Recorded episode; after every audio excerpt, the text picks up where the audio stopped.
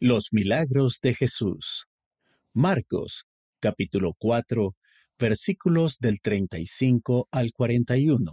Y Mateo, capítulo 14, versículos del 22 al 33.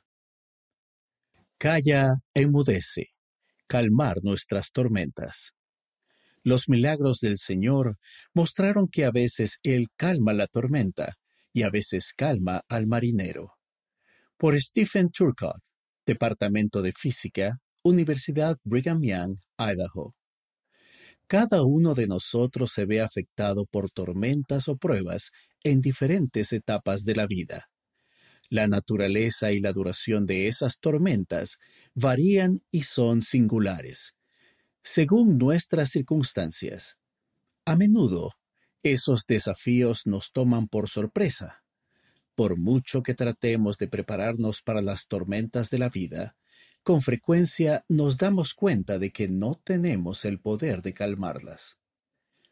El ministerio y los milagros de Jesucristo nos ofrecen la esperanza de que podemos tener ayuda al enfrentarnos a esas tormentas. El Salvador realizó dos de esos milagros en el mar de Galilea. En ambos casos, el Salvador y sus apóstoles cruzaban el mar por la noche en medio de fuertes tormentas.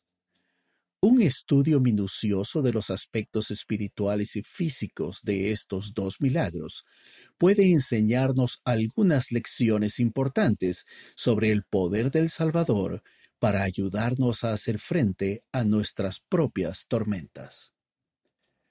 A veces Él calma la tempestad. El milagro. Marcos capítulo 4 versículos del 35 al 41.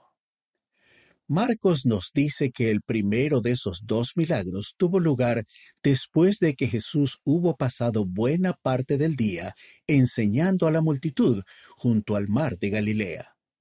La multitud se sentó en una colina con vistas al mar, y el Salvador se sentó en una barca.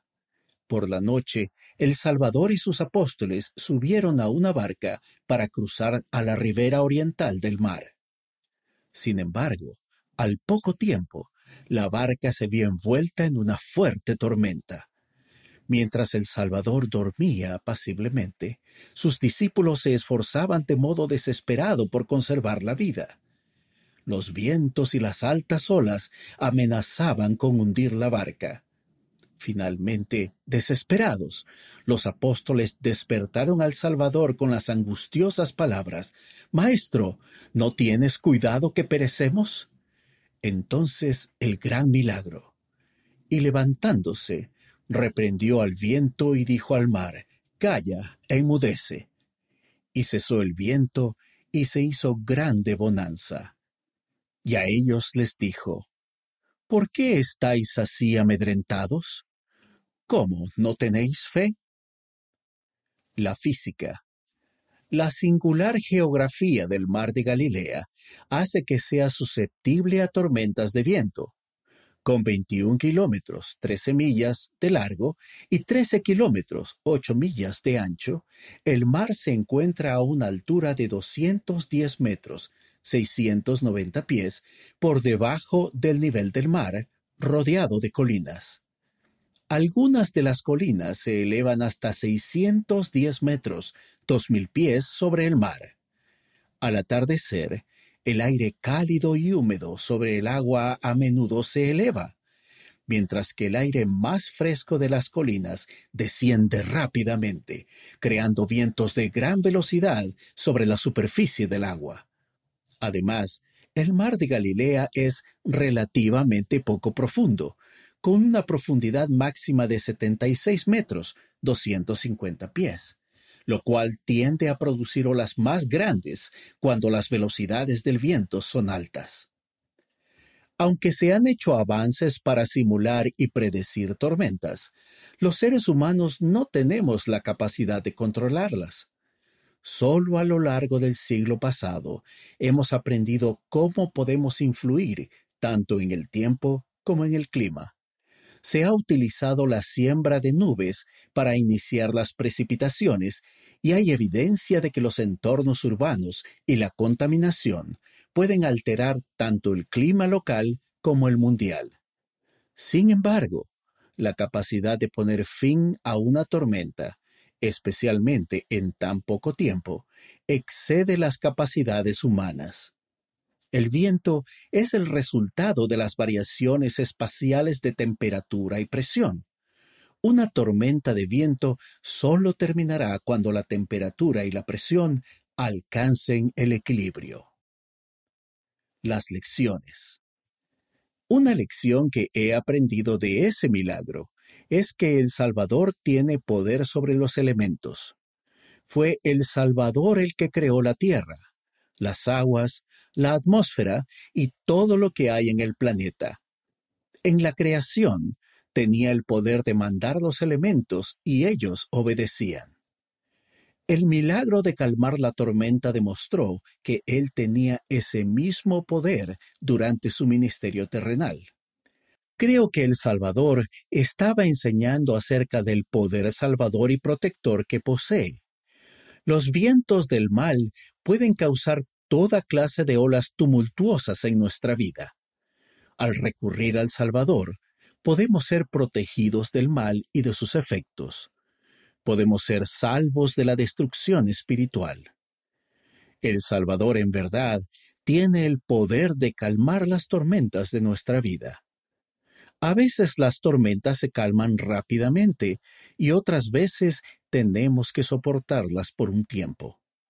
Pero recuerden que un mismo viento puede causar mayores olas en las aguas poco profundas que en las aguas profundas.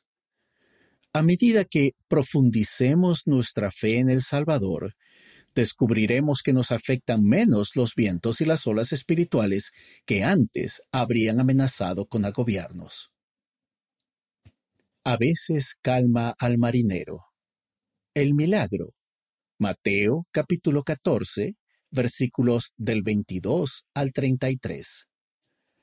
Cuando una gran multitud siguió al Salvador hasta un lugar apartado, Él les enseñó y luego les dio de comer milagrosamente. Por la noche, envió a los discípulos en una barca para que se adelantaran a Él y cruzaran al otro lado del mar. Despidió a la multitud y subió a un monte cercano a orar. En el mar había un fuerte viento en contra y los discípulos habían avanzado poco. Más tarde, esa misma noche, el Salvador decidió reunirse con ellos de una manera milagrosa, caminando sobre el agua. Cuando Pedro lo vio, quiso dejar la relativamente segura embarcación para emular al Salvador y andar sobre el agua. Al inicio, Pedro tuvo éxito. Pero cuando el temor se apoderó de él, comenzó a hundirse hasta que el Salvador lo rescató. La física. Una de las implicaciones físicas de este milagro es que la comprensión que el Salvador tiene de la gravedad, la dinámica de fluidos y otros principios de la física es muy superior a la nuestra. Por ejemplo, nuestra comprensión científica de la gravedad ha aumentado con el tiempo. En el siglo XVII, Sir Isaac Newton describió matemáticamente la gravedad como una fuerza que actúa entre dos masas en el universo. El científico inglés Henry Cavendish a finales del siglo XVIII demostró que existe una fuerza de gravedad que se puede medir. El considerar a la gravedad como una fuerza cambió cuando Albert Einstein publicó su teoría general de la relatividad en 1915. Su explicación de la gravedad, que ahora es ampliamente aceptada, es que las masas crean una distorsión de la estructura, tanto del tiempo como del espacio. A medida que nuestra comprensión de la gravedad ha aumentado, hemos aplicado esa comprensión de maneras que han cambiado nuestra percepción de las limitaciones que la gravedad nos impone. Por ejemplo, Imaginemos lo que habría sido formar parte de los miles de personas que se encontraban en la ciudad de Nueva York, junto al río Hudson, en 1909, cuando Wilbur Wright se elevó hacia el cielo y voló sobre el río y alrededor de la Estatua de la Libertad. La gente de aquel día estaba asombrada porque Wilbur Wright parecía desafiar la gravedad. Habían sido testigos de un milagro, el milagro del vuelo. Las lecciones. El milagro del Salvador al andar sobre el mar de Galilea muestra que todavía tenemos mucho que aprender sobre la gravedad y otras leyes físicas. Hay muchas cosas que no comprendemos del todo. Es posible que el Salvador también estuviera enseñando a sus discípulos, entonces y ahora, en cuanto a su poder para fortalecer, elevar y habilitar. Todos afrontamos el viento y las olas de los desafíos de esta vida. Al igual que con Pedro, así es con nosotros. A veces las tormentas no se apaciguan, y la única manera de atravesarlas y llegar a nuestro destino eterno es salir a la tempestad centrados decididamente en el Salvador. Tenemos que tener fe en el poder habilitador del Salvador de ayudarnos a superar nuestros propios temores y limitaciones. Ese es un mensaje importante que se haya presente en ambos milagros. Hay muchas lecciones de estos milagros que nos ayudarán e inspirarán a medida que progresemos en nuestro propio trayecto. Los milagros del Salvador son un gran testimonio de su divinidad, su inteligencia y su gran sacrificio expiatorio por cada uno de nosotros.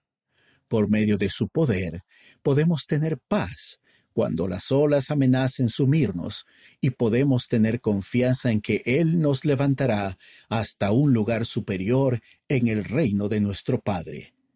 Él, en verdad, tiene el poder de calmar las tormentas, así como a los marineros.